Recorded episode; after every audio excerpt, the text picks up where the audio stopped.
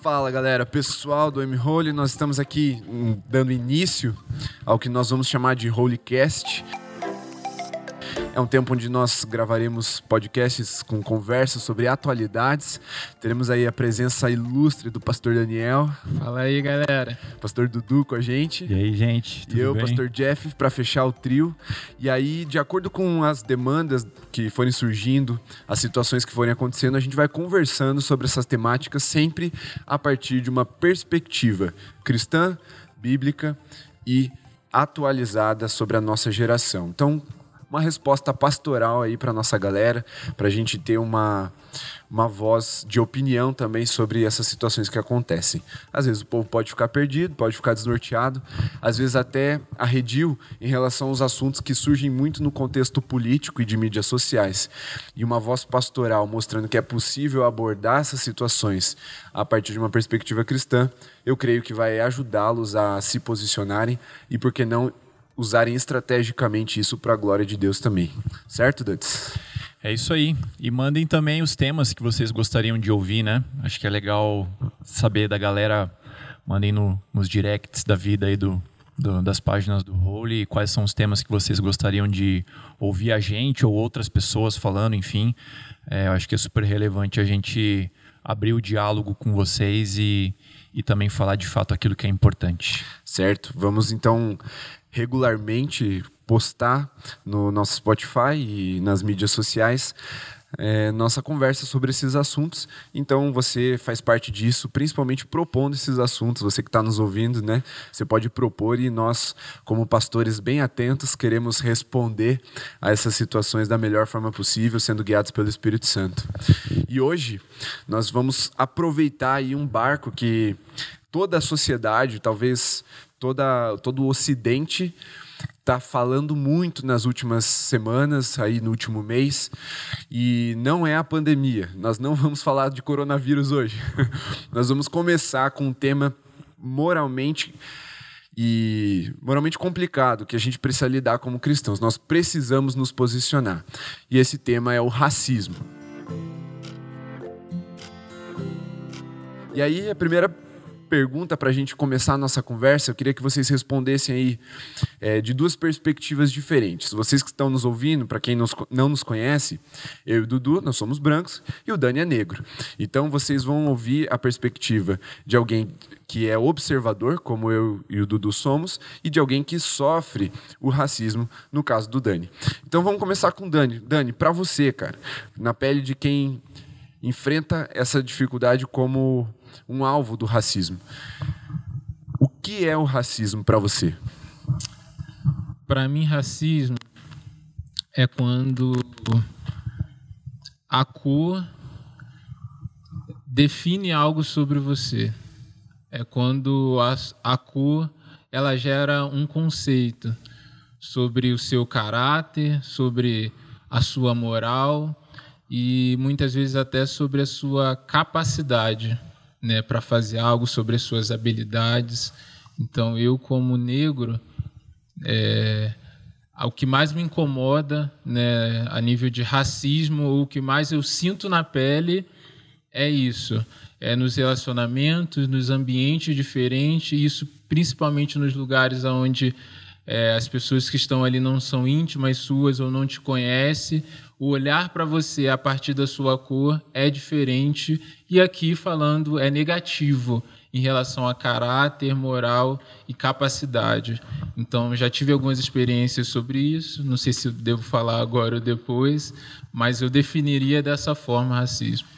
Muito bem. Quando que você entendeu que isso acontecia? Teve algo marcante assim na sua vida que você falou, cara, tem alguma coisa diferente e isso é por causa da cor da minha pele?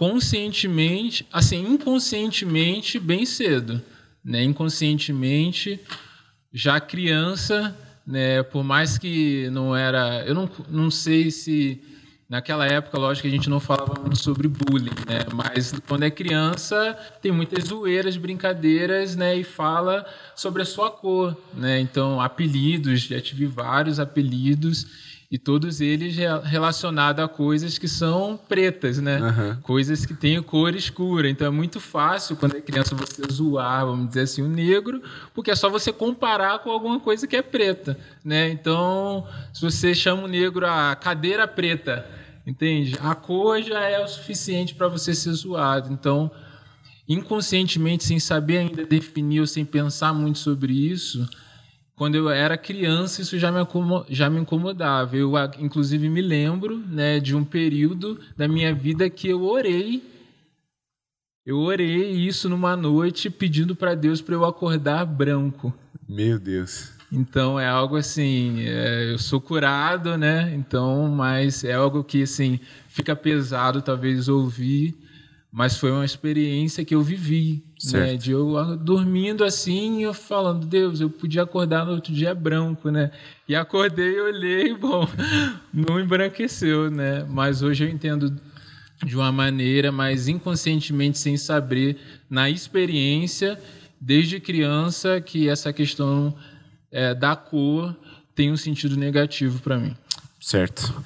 Duds, você, como um observador, o que, que você responderia para alguém que te pergunta o que, que é racismo? Dá até vergonha, né? Responder agora, depois do Dani falando. Com muito mais propriedade, enfim, muito mais verdade. Mas é, eu acho que além do que o Dani falou, falou um pouco do que está inconsciente no conceito da, da, da pessoa, de como ela forma pensamento, ou até consciente. Mas acho que tem também por trás do racismo, de alguma forma, a gente criar uma hierarquia para cor é, ou para poderia se manifestar de outras formas para etnia, para outras desigualdades também, né?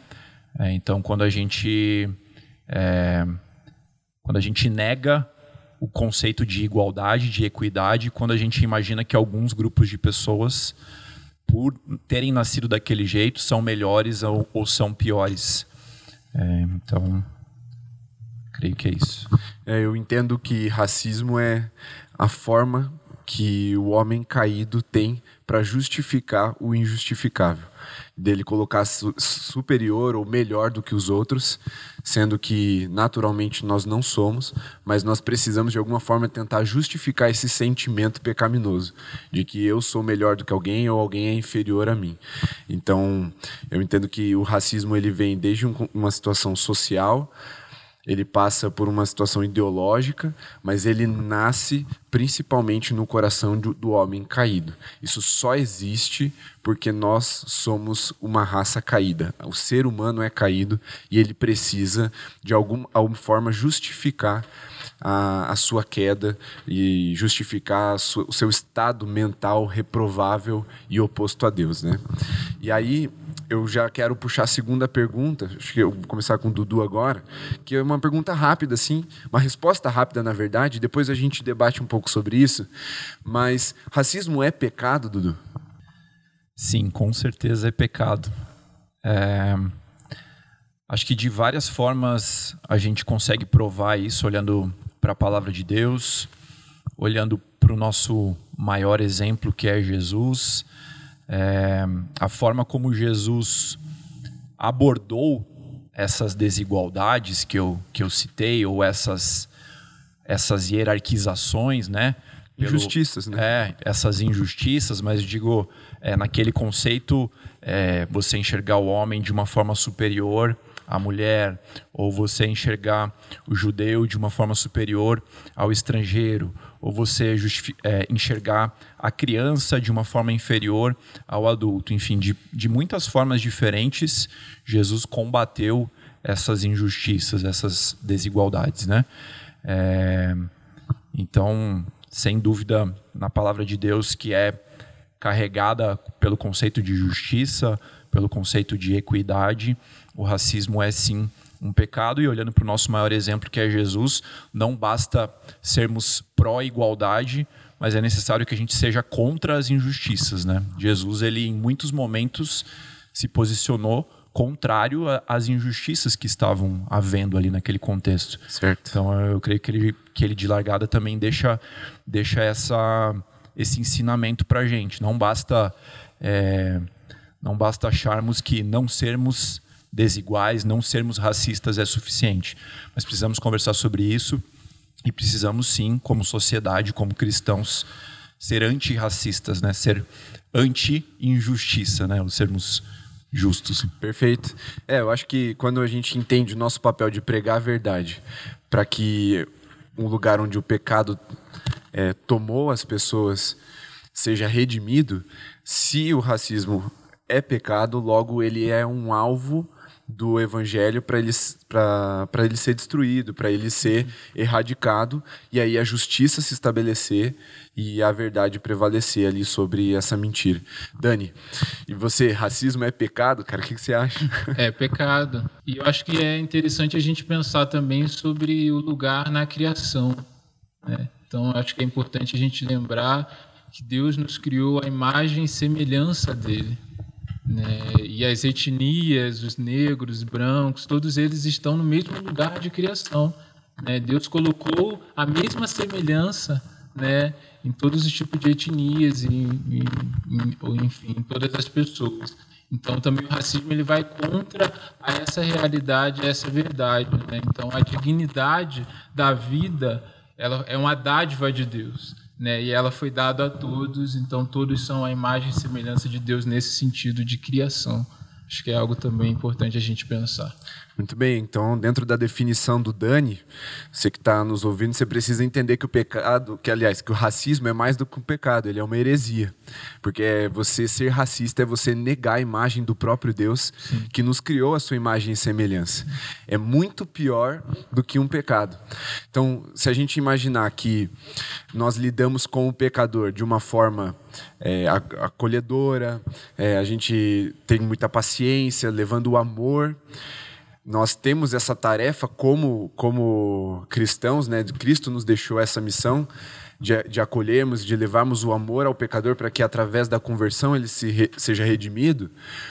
O racismo, sendo uma heresia, ele é mais do que um pecado. Portanto, a nossa postura diante do racismo não é de compreensão, acolhimento e amor, mas é de combate, como Jesus nos ensina a combater os hereges, né? aqueles que uhum. distorcem a verdade, que ferem a imagem de Deus com seus ensinamentos. E se o racismo é uma tentativa né, de justificar essa natureza caída, nós precisamos combatê-lo como nós combatemos as heresias que ferem o cristianismo. Porque uma das coisas fundamentais da nossa fé é a imagem de Deus em sua criação, em seus filhos. Então nós não podemos admitir que o racismo se prolifere no nosso meio. Não podemos coabitar com algo tão oposto aos ensinamentos da nossa fé, da fé cristã. Então eu entendo que o racismo é muito mais do que um pecado. Ele é mais grave e nossa postura é diferente até em relação a quem pratica isso, né? Então, eu não sei, Dani, você a partir de uma perspectiva de quem sofre, como você lida com o racismo. Quando você está sofrendo, naturalmente isso vem de uma pessoa, né? uma persona que exerce o racismo contra você, que pratica o racismo contra você em momentos pontuais ou, ou ali durante a sua história. Como que você lida com isso, sendo cristão e sofrendo? Né? Depois eu vou perguntar para o Dudu ele, se ele tivesse observando como ele reagiria, mas você primeiro, você sofrendo, como que, como que se reage a isso, cara?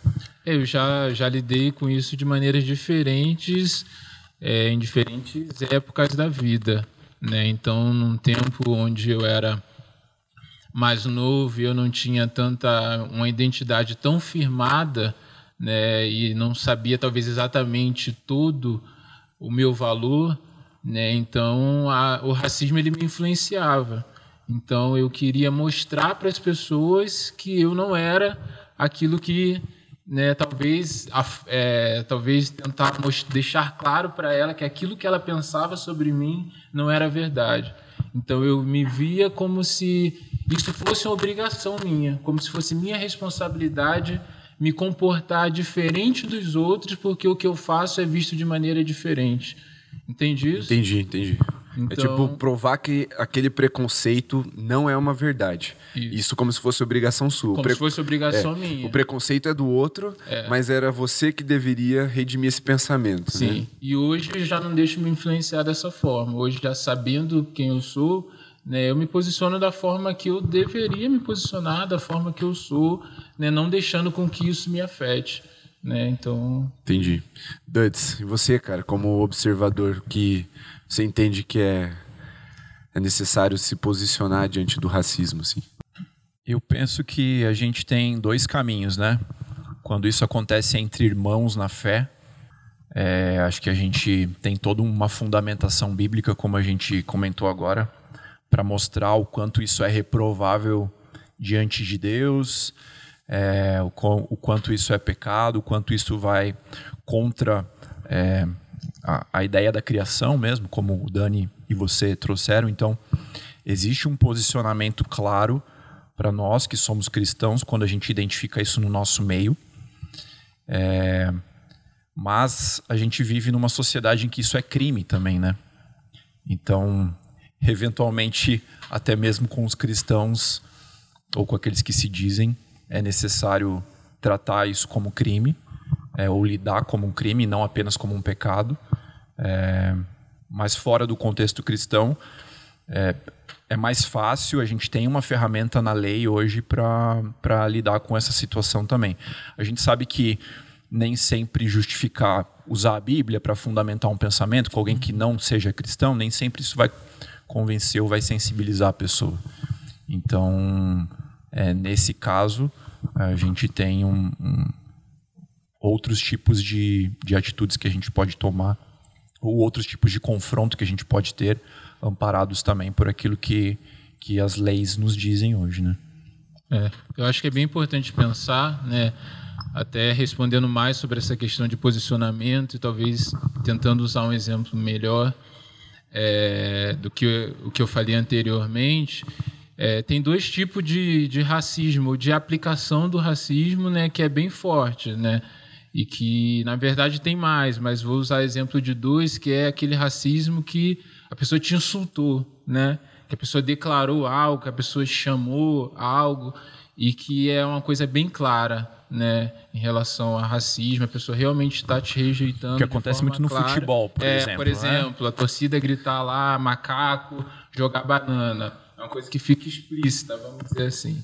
Né? A pessoa é intencionalmente racista e quer que o, o ofendido é, note isso, né? Ela quer mostrar que ela está ofendendo mesmo, né? Uhum. Não é uhum. nenhuma, de nenhuma forma maquiada ou mascarada. Isso Entendi. aí. Então, esse, e geralmente esse que é mais fácil para a gente, né, igual o Dudu falou, né, fazer uma denúncia, né, porque é um crime está ali explícito, né. Mas muitas vezes tem alguns que são um pouco mais sutis, né, que você não tem como chegar lá e provar que a pessoa foi, né, e que você também tem que ter uma cautela para não entender que tudo é racismo, né, mas embora algumas vezes ficam, fica claro isso, né? Então, eu já tive experiências de chegar em lugares né, e todo mundo ser atendido, atendido de uma forma, numa loja, por exemplo, e quando chega a sua vez, você é atendido de uma maneira diferente. Né? E aí o meu posicionamento é de, de querer os meus direitos ali. Né? Então, eu quero ser tratado igual. Né? Então, eu sou igual a todos e quero ser tratado com respeito. Então, é um posicionamento também que eu tenho, que eu aprendi a partir do momento que eu entendi essa identidade. Certo. É algo bem importante. Bem, bem legal. Duds, você entende, assim, em poucas palavras, você entende que essa luta contra o racismo é só do negro? Com certeza não, né? É, como eu falei, é, eu creio que tudo isso que está acontecendo nesses dias e que tem levantado as discussões sobre o tema, é, que tem trazido o tema à tona, tem, nos levou a sentar aqui e conversar sobre isso. Tudo isso é muito positivo para a gente fazer essa, essa reflexão de qual é o nosso papel, né?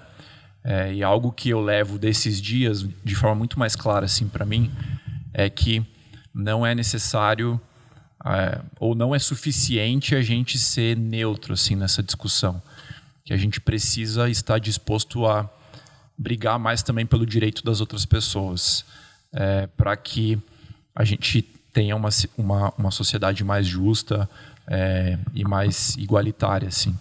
Então, o que a gente estava discutindo aqui antes, né? Eu creio muito que quando nós lutamos para que valores do reino de Deus sejam mais presentes numa sociedade ou se espalhem numa sociedade, isso também é avivamento. Então, tem o avivamento da expansão da igreja, tem o avivamento é, das experiências, das manifestações, mas tem o avivamento dos valores do reino de Deus, dos valores do plano original de Deus, como Dani falou, se espalhando numa sociedade. E quando eu é, me posiciono contra injustiças, ou quando eu sou uma voz do oprimido, que talvez não tenha tanta voz quanto eu em algumas circunstâncias, quando eu decido fazer isso, eu estou sendo sim um agente da expansão do reino de Deus. Eu estou sendo sim um agente também de um avivamento, né? Então, sem ser muito breve, né? Como você pediu, mas já Não, me mas é, é esticando um pouco, eu creio que um dos maiores avivalistas da história da igreja é um cara que não é reconhecido como um avivalista, que é o Martin Luther King.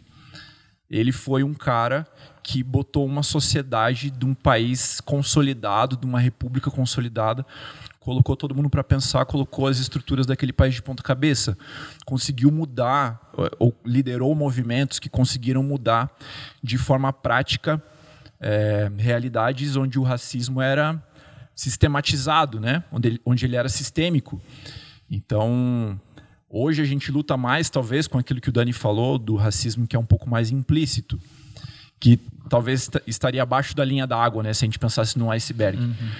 Lá, há, pouco tempo atrás, né, a gente pensar que a gente tem mais de dois mil anos de cristianismo, há 70 anos atrás, esse cara estava brigando contra um racismo que estava nas leis, que era institucionalizado, de negros que tinham que dar o lugar para brancos no ônibus, coisas que a gente não consegue imaginar, é, atentados contra igrejas de bairros majoritariamente negros. É, vi aqui, eu tenho um livro dele, dos maiores discursos dele. Tem um dos discursos que ele é, é uma pregação, uma mensagem dele num culto à memória de quatro crianças negras que tinham morrido é, por um atentado à bomba. Então, cara, é uma realidade surreal. É, e a gente pensar que esse cara foi uma voz de Deus para levar justiça, para levar equidade para aquela sociedade. E que até os, até os dias de hoje é, independente se o cara é ateu ou não é, mas até os dias de hoje a sociedade dos Estados Unidos é obrigada a se curvar ao que o pastor Martin Luther King fez. Eu acho que isso nos inspira a entendermos de forma um pouco mais ampla o que é avivamento é, e a entendermos que é sim nosso papel e que é uma janela de oportunidade para a igreja também. Para a igreja. É, talvez hoje a gente associe esses temas, essas discussões, a bandeiras políticas. Mas, cara, essa é uma bandeira que tinha que ser da igreja. Tipo, as pessoas tinham que lembrar dos, dos crentes quando elas, quando elas pensam sobre é, uma luta contra o racismo, né? Porque é uma janela de oportunidade para que a igreja se posicione e seja, de fato, agente do estabelecimento da justiça de Deus, né? Do estabelecimento de valores que tem a ver com a criação passo aí, senão não vou é, parar de falar. Não, é interessante isso, ele do, do citar aqui o Martin Luther King, e até para a gente pensar, né, ele como pastor, essa realidade na igreja. Né? Isso, eu acho que essa questão do racismo não é um, uma pauta só para a gente pensar fora na sociedade, como se a igreja estivesse fora dessa sociedade. Né?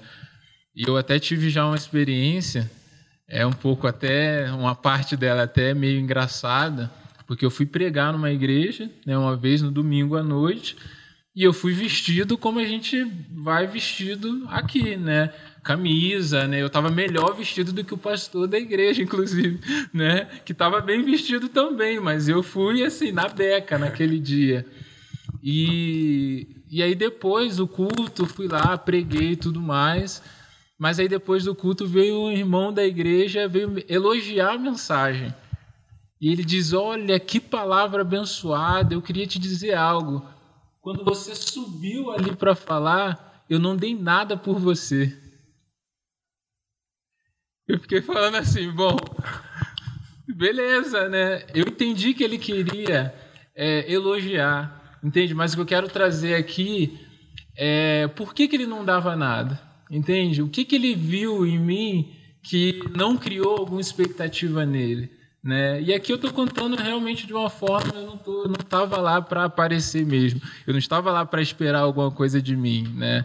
Mas era um, um, propósito de Deus, enfim. Mas aí, a gente, quando a gente pensa em outras áreas, quando o negro ele vai numa entrevista de emprego, entende? A gente vê isso muito mais grave. E quando a gente pensa sobre justiça do reino, isso vai acarretar em muitas mais coisas. Porque se uma grande quantidade de negros eles têm dificuldade de conseguir emprego por causa da cor, isso vai resultar em quê? Em marginalização também.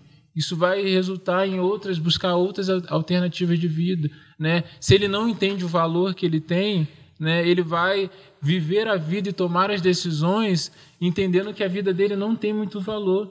E aí a gente vê pessoas se envolvendo em coisas a gente vê níveis de violência, né? grande parte de negros envolvidos em coisas assim. Não vou generalizar e falar que todos estão por causa disso, mas faz sentido a gente pensar dessa forma. É o pecado vai... gerando injustiça social, né? Sim, e sim. Então, acho que é bem importante a gente ver como esse processo ele se desenvolve e como é importante a gente estar tá combatendo isso também. E assim, uma das coisas que me moveram a, a querer falar sobre isso num podcast, é, o Dudu citou isso, né? De que muitas vezes a gente vê esse debate acontecendo no âmbito político. E existe o que a gente chama de, de sequestro de, de bandeira, sequestro de causa, mas também existe o abandono de causa. E aqui a gente pode voltar na história e, buscar entender o que, que aconteceu em relação à causa do racismo. Né? Por, por que, que a igreja, em algum momento, parou de, de militar ou de lutar contra o racismo? Pode ser por causa de um abandono de causa, porque a igreja negligenciou um papel que era fundamental a ela, ou pode ser também por causa de um sequestro, ou os dois juntos. Né? Ah, a esquerda, ou a direita, ou o partido X, o partido Y, ele tomou aquilo como bandeira e aí por medo da assimilação política, porque é um princípio, especialmente da nossa denominação, né, que é a separação total entre a igreja e o Estado, por causa, por medo dessa assimilação, aconteceu essa quebra. Então, sem buscar culpados aqui, o que a gente precisa entender é que existe esse problema de abandono e sequestro, e a gente precisa restaurar o nosso papel como é, guerreiros contra o racismo, como filhos de Deus que lutam contra isso, contra esse pecado, como essa, contra essa heresia, como eu disse, e é, se foi sequestrada, a gente resgatar. Se foi abandonada, a gente se arrepender e resgatar também. Então, às vezes, esse medo que se apresenta é, é porque a gente sempre vai de, é, ver isso acontecendo no debate político. Mas se a gente é, subir a categoria e for para um debate humanitário, ninguém tem uma resposta tão boa para as questões da humanidade como nós temos. E esse resgate é maravilhoso, é maravilhoso porque nesse resgate a gente não precisa ir lá e brigar com ninguém. É só a gente falar sobre isso. Uhum. Tipo, né, se falou sobre sequestro, né? É, mas nesse resgate a gente não precisa necessariamente ser contra aquele determinado grupo que usa isso como uma pauta, etc. É só a gente falar sobre isso. É, né? Acho que um bom começo é isso que a gente está fazendo, mas a gente não pode deixar de falar sobre isso. Acho que essa é a melhor forma da gente, da gente resgatar essa, esse tema para a igreja, né? para o evangelho. Perfeito, é isso mesmo. É, começar a falar a verdade é, já é o suficiente para que as mentiras comecem a cair. Então, não é uma força exuberante que a gente vai precisar praticar, nós não precisaremos ir para o meio político para tomar de volta. Simplesmente usar a nossa voz, voz de profetas, voz de filhos de Deus, que é poderosa e amplificada pelo Espírito Santo para levar a verdade, portanto, a redenção nesse aspecto também, né? E aí para fechar, Dani, é, o que você diria para uma pessoa que está totalmente alheia a essa questão do racismo? Se você tivesse que dar um conselho para essa pessoa, ela é cristã, um irmão na fé, mas ela está alheia, ela não, não entende nada sobre isso. O que, que você diria para essa pessoa? Eu diria que o racismo ele é uma causa do evangelho. E se a gente exclui o racismo do evangelho e exclui a igreja enquanto missionária na terra da causa do racismo, por mais que a gente seja muito bom em outras coisas, estamos sendo incompletos. Perfeito. Duds, o que você diria para alguém que é, é irmão na fé, é cristão e está em pecado de racismo? Olha, eu vou além, tá? É... Eu tenho certeza que se a gente fizesse uma pesquisa, deve até existir, talvez. Acho que foi um pouco de preguiça minha não ter, não ter olhado. Mas eu tenho certeza que se a gente fizer uma pesquisa, a gente vai ter um número quase próximo a zero ou muito baixo de pessoas que se consideram racistas, certo? Agora, se a gente fosse fazer, por exemplo, uma pesquisa com Dani ou com um grupo representativo de negros, é, provavelmente eles diriam que uma grande parte, ou talvez a maior parte da nossa sociedade, de alguma forma pratica o racismo. Você entende? Tem uma disparidade gigante. Certo. Entre aqueles que sofrem, vão dizer, cara, é muito presente. E entre aqueles que são os agentes, eles vão dizer, cara, eu não sou. Então, acho que o primeiro passo é você cair de joelho diante de Deus e perguntar: será que em alguns momentos eu não alimento esse sistema? Será que em alguns momentos não sou eu o cara que, que comete essa injustiça? Porque quando você fala, puxa, o que você faria com alguém que é racista, ou qual conselho, ou o que você falaria para essa pessoa? Cara, é, poucas pessoas vão se, se reconhecer nessa figura, entende? Certo. Então, o primeiro passo é, vamos, acho que vamos deixar isso de lado, assim. Vamos fazer essa autoanálise, né? Senhor, som do meu coração. Espírito Santo, será que tem alguma coisa na minha história que eu precise redimir Perfeito. sobre esse tema? Será que, que eu ainda faço isso? Será que eu ainda é, ajo dessa forma?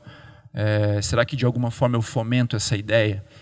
Então, se, a, se nós, como igreja, não fizermos essa reflexão, a gente nunca vai vai vencer esse problema, porque ele é um problema é, silencioso, né? É uma ideologia silenciosa, ou é, pelo que o Dani está falando aqui, como a gente vê na história, não é mais uma coisa tão escancarada quanto foi há pouco tempo atrás, há 60, 70 anos atrás, ou até menos né, no Brasil. É, mas é, o nosso papel é, é cuidar com as sutilezas, né? Como eu falei, tem um, tem uma base desse, desse iceberg gigante que uh, às vezes fica difícil de identificar se a gente não olhar para nós mesmos. É como assim. se a árvore tivesse sido derrubada, mas pode ser que tenham sementes enterradas ali, né? É, e... exatamente.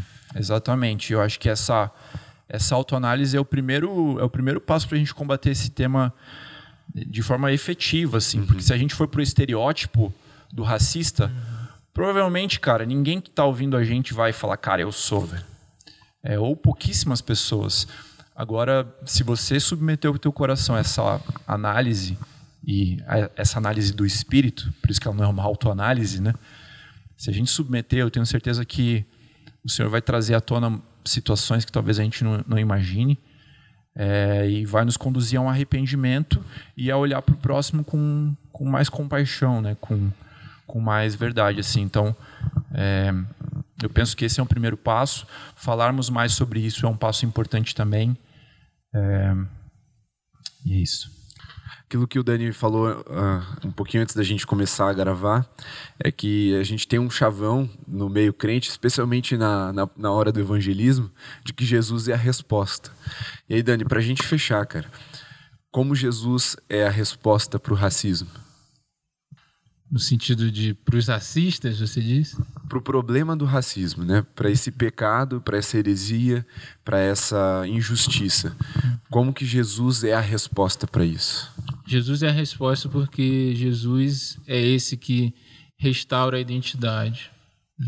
Jesus é esse que, como nós falamos aqui, ele vê o aflito, ele vê aquele que é rejeitado, mas Jesus ele é aquele que entregou a vida por todos. Né? Então ele é a resposta tanto para aquele que se sente, né, se sente diminuído, se sente rejeitado, se sente oprimido, oprimido, né, dizendo assim, olha, você tem valor, entende? Eu morri pela sua vida também, eu ressuscitei por você. E o amor de Deus, né, derramado sobre a vida do ferido.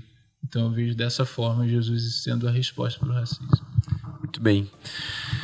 Amém? Glória a Deus. Estamos encerrando o nosso primeiro Holycast. Sei que é um tema que parece meio pesado, mas importantíssimo para nossa para nosso papel se tornar ou continuar sendo relevante, porque como reino de Deus estamos em um mundo caído que precisa de redenção. E a nossa palavra, a palavra da verdade, a palavra de Deus, ela tem o poder de gerar essa redenção e também a transformação é, no nosso meio e nas pessoas que estão ao nosso redor. Deus abençoe você que nos ouviu e acompanhe, fique atento nas nossas redes sociais, que você vai poder nos acompanhar em outros temas também. Então, tchau, Pastor Daniel. Valeu, gente. Pastor Dudu também. Valeu, galera. Nos vemos aí na, na próxima data, que ainda vai sair, mas com certeza nós teremos conversas muito edificantes, muito produtivas que vão agregar a sua vida. Deus te abençoe, meu querido. Braço do pastor Jeff aqui. Falou.